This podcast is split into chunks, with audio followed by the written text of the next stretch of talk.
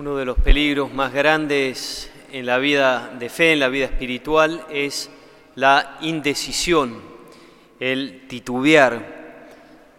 Allá por el siglo de oro español, el siglo XV, vivió un famoso poeta dramaturgo que se llama Lope de Vega, y él compuso muchas poesías, entre ellas hay una serie que se llama Rimas Sacras, y de ella simplemente cito una que quizás sea la más famosa, su más eh, famoso poema, que es, eh, él describe cómo Dios lo viene a buscar y cómo él vive posponiendo la respuesta al Señor. La leo, es breve. ¿Qué tengo yo que mi amistad procuras? ¿Qué interés se te sigue, Jesús mío, que a mi puerta cubierto de rocío pasas las noches del invierno oscuras. O cuánto fueron mis entrañas duras, pues no te abrí. Qué extraño desvarío, si de mi ingratitud el hielo frío secó las llagas de tus plantas puras. Cuántas veces el ángel me decía, Alma, asómate ahora a la ventana, verás con cuánto amor llamar porfía y cuántas hermosura soberana. Mañana le abriremos, respondía, para lo mismo responder mañana. El problema claramente está de parte del poeta que siente que siempre pospone, que siempre patea para más adelante la respuesta a Dios. Mañana le abriremos y no se decide a seguir al Señor que está a la puerta golpeando. Bien, hoy tenemos en el Evangelio un ejemplo de todo lo contrario. Tenemos el ejemplo de alguien que ha tomado la decisión de seguir a Jesús, sea lo que sea, cueste lo que cueste. Tenemos como personaje principal en este relato del Evangelio, obviamente a Jesús, y también a Bartimeo, un mendigo ciego, dice que era el Evangelio.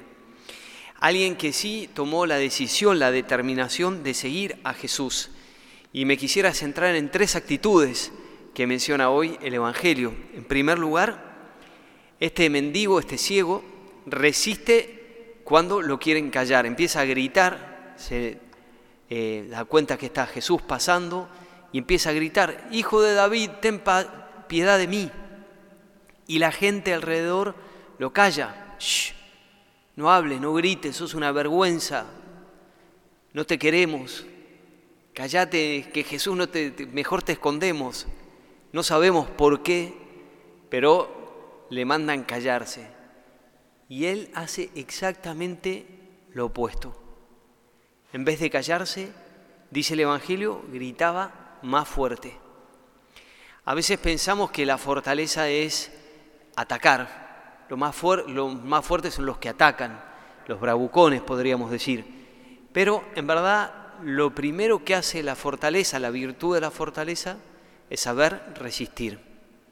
Y este hombre es un hombre fuerte porque sabe resistir al mal, sabe resistir la presión exterior del mundo que lo quiere separar de Cristo. Y no va a dejar que esa oposición se ponga entre Jesús y él y grita más fuerte. Es un hombre determinado. Pero no solamente se queda allí, cuando escucha que Jesús manda llamarlo, la gente milagrosamente, raramente, se vuelve, vuelve sobre sus pasos y en vez de decirle, cállate, le dice todo lo contrario, lo anima. El Señor, el Maestro te llama, ánimo, levántate.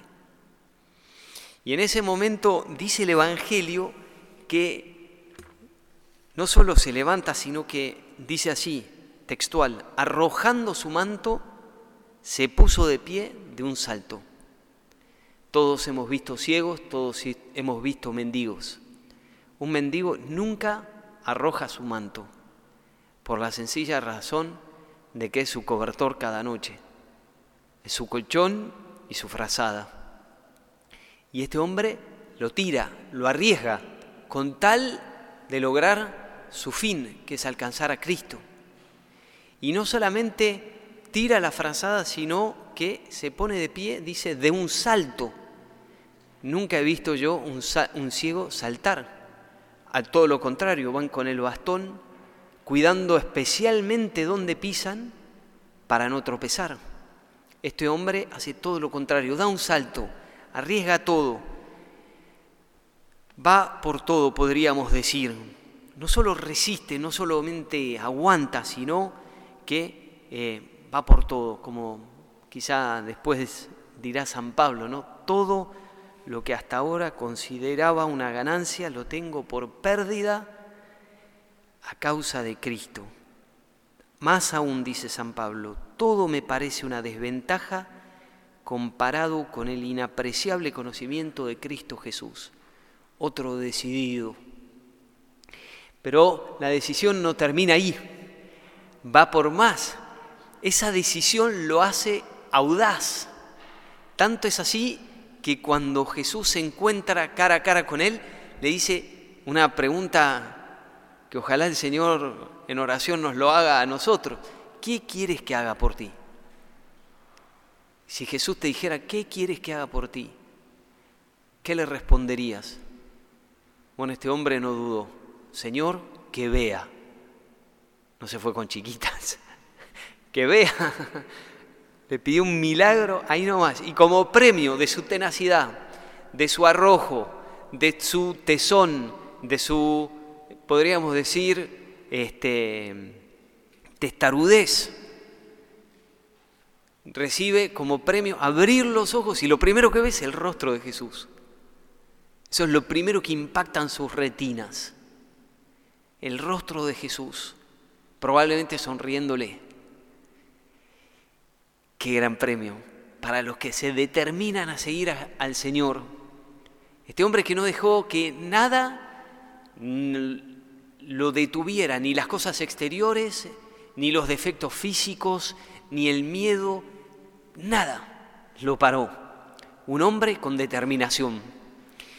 En la vida espiritual es muy importante, como decía al principio, ser una persona decidida tomar una seria decisión de seguir a Jesús.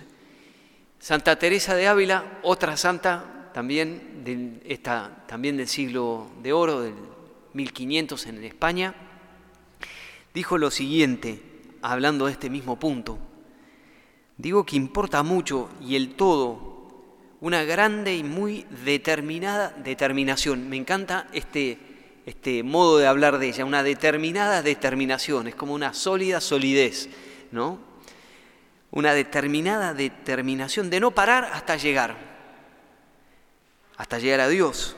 Venga lo que viniere, suceda lo que sucediere, trabajase lo que se trabajare, murmure quien murmurare, siquiera llegue allá, dice ella, siquiera se muera en el camino o no tenga corazón para los trabajos. Una mujer también decidida. Venga lo que venga, a seguir al Señor. Y este creo que es un buen mensaje porque necesitamos en el mundo en que vivimos una santa terquedad, una santa obstinación para seguir a Dios. Porque hay muchas cosas que nos apartan de Él, muchísimas. Exteriores, interiores, muchas batallas tenemos que enfrentarnos para seguir a Jesús. Y si queremos ver su rostro, tenemos que estar determinados, haber tomado esa gran decisión de seguir a Jesús, cueste lo que cueste. Querer es poder, dice el dicho, y cuanto más que con Dios, atreverse es hacerlo. Otro gran personaje que está en la Biblia, que también nos puede ayudar, es Josué. Josué fue el, aprendiz, podríamos decir así, de Moisés cuando atravesaron la tierra prometida. Y cuando llegaron a la tierra prometida, murió Moisés justo antes de entrar, y entonces el encargado de seguir con esa gran tarea fue Josué. Cruzó el río Jordán con todo el pueblo y tomaron posesión de la tierra, pero lo juntó a absolutamente todos y les dijo una palabra muy importante, que es la misma que el Señor nos dirige hoy tú vas a servir al Señor. En esta tierra estamos rodeados de otros pueblos, estos pueblos son idólatras, te van a llevar lejos de Dios, les dice, te van a llevar por malos caminos, te van a alejar del Señor. Y él dice, mi familia y yo serviremos al Señor. Estamos en el mes de la familia. Mi, mi, familia y yo serviremos al Señor. Qué bueno si nosotros también pudiéramos decir lo mismo, determinarnos a seguir a Jesús no solo personalmente, sino como familia. En casa, estamos decididos en este hogar a servir a Dios. Qué bueno sería si padre, madre, hijos, todos nos pusiéramos de acuerdo para amar a Dios sobre todas las cosas, para que Jesús tuviera el lugar que le corresponde. ¿Cómo no veríamos su rostro? También en el hogar, en nuestra casa. Seguro que sí. Y por eso los invito a tomar esa decisión, a resistir, como hizo Bartimeo, al mundo, aprender a tomar riesgos y a ser audaz. Quizá podemos en esto, en esta semana, de alguna manera orar juntos en familia Podemos bendecir los alimentos con nuestros padres, con nuestros hijos, con nuestros esposos, esposas. Quizá animarnos a orar juntos. Pasa tristemente que muchas familias pasan años y años y se conocen todos de memoria, comparten la comida, la casa, las alegrías, las vacaciones, el auto, pero no comparten la oración falta compartir la oración. Bueno, ese puede ser tranquilamente el desafío de esta semana. Quizá empezar por ir a misa juntos alguna vez, quizá pedir una misa juntos, pero poder tener la determinación de Bartimeo y poder decir también, mi familia y yo serviremos al Señor.